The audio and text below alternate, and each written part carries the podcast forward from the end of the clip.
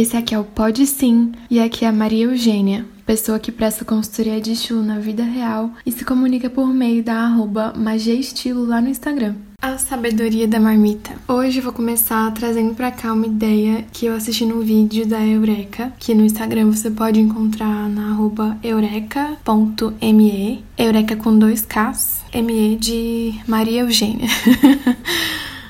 É, esse perfil é muito legal e ele fala sobre psicologia. É uma organização que oferece serviços de terapia online e presencial. Recomendo muito. Inclusive, esse perfil me foi recomendado pelo meu terapeuta, que é o Cairo, que inclusive saudades. Eu precisei interromper minha terapia desde o começo da quarentena, lá em março. Bom, mas o vídeo ao qual eu me refiro fala sobre a marmita. Ele me inspirou a escrever esse episódio aqui. Não só porque eu gosto de comida, né? De comida boa, mas porque a marmita representa, pode representar uma sabedoria que a gente pode levar para muitos campos da vida. E sobre qual marmita a gente vai falar aqui? É sobre a marmita fit, sobre o PF? Não necessariamente. É sobre a marmita nesse conceito que segue: refeição completa feita em e por alguém de casa, acondicionada em um recipiente fechado e seguro para ser consumida no futuro, independente se em casa ou fora dela, no trabalho, por exemplo.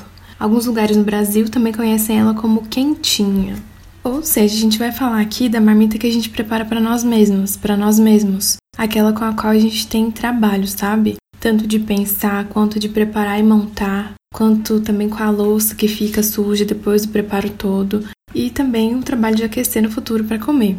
Todo o processo e não aquela que a gente já compra feitinha, montada. Então, o princípio que está por trás da marmita, que eu coloquei aqui como sabedoria da marmita, é deixar os componentes prontos e combinados para que a gente possa consumir facilmente em outra hora. E a sugestão que eu vou trazer aqui é que a gente deixe nossos hábitos pré-prontos, pré-cozidos, para que a atividade em si seja mais fácil, se essa ideia aparecer aqui, até onde eu comentei, te fazer bem, então você pode seguir ouvindo. Bora comigo. Eu prometo que eu vou abordar questões do estilo logo mais. A ideia toda é deixar o ambiente já iniciado para o que a gente quer fazer, montar uma sequência de passos, né, umas atividades que deixem os elementos preparados. Então, se a tomada da decisão é um problema para mim, porque vamos supor, eu sou indecisa, porque eu tenho pouco tempo e muita coisa para fazer, e aí eu já decido deixar pré-decidido preventivamente. Ou seja, eu planejo e executo as etapas antecipáveis.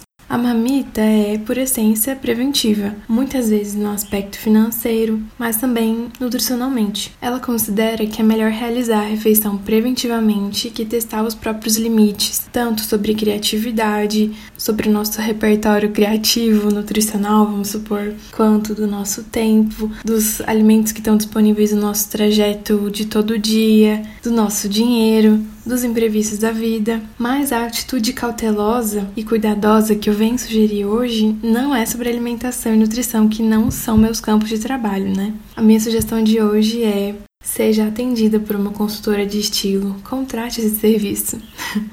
Bonitinha eu, né? Fazendo propaganda de mim mesma? Bom, mas eu tenho certeza que esse atendimento vai te ajudar a ter mais clareza sobre quais escolhas fazem sentido para você, quais escolhas não fazem, também vai te dar orientações e mais liberdade para fazer combinações. Também vai te dar formas de buscar e testar ingredientes novos, vai te dar confiança para isso. E tudo isso como um princípio trabalhoso da rotina facilitada que virá em seguida e também por consequência. Ou seja, dá trabalho para ser fácil depois.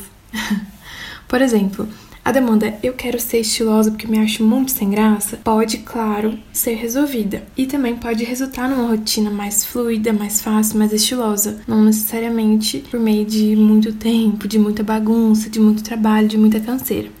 Mas até que esse resultado de ser estilosa seja alcançado, será necessário dedicar energia e esforço sim.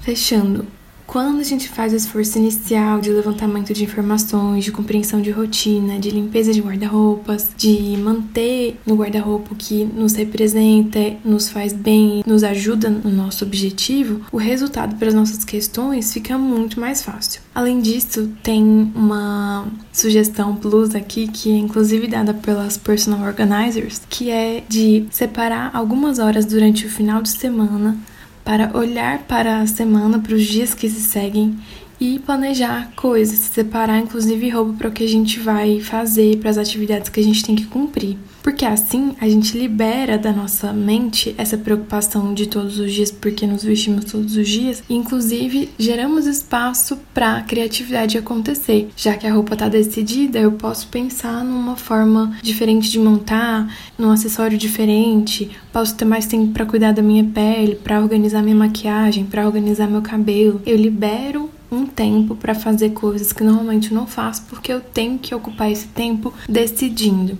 Então, é isso por hoje. Que a gente, e eu inclusive, porque todo podcast aqui é também uma autolição, que a gente consiga levar a filosofia da marmita, né, a sabedoria da marmita para a vida, inclusive para, por exemplo, deixar a rotina, a cabeça e as roupas prontas para fazer exercício e não precisar decidir amanhã, será que eu vou fazer ou não? Enfim, eu acredito que dá para viajar algum tempo aí no princípio da marmita e eu fico à disposição para trocar essa ideia com vocês, como sempre. Muito obrigada, até logo. Por hoje é só. Se quiser, pode sim me acompanhar por aqui pelo Instagram Magia Estilo, buscar aprofundar suas referências e confiança para questionar e fazer o que você tinha aprendido que não poderia. Beijo!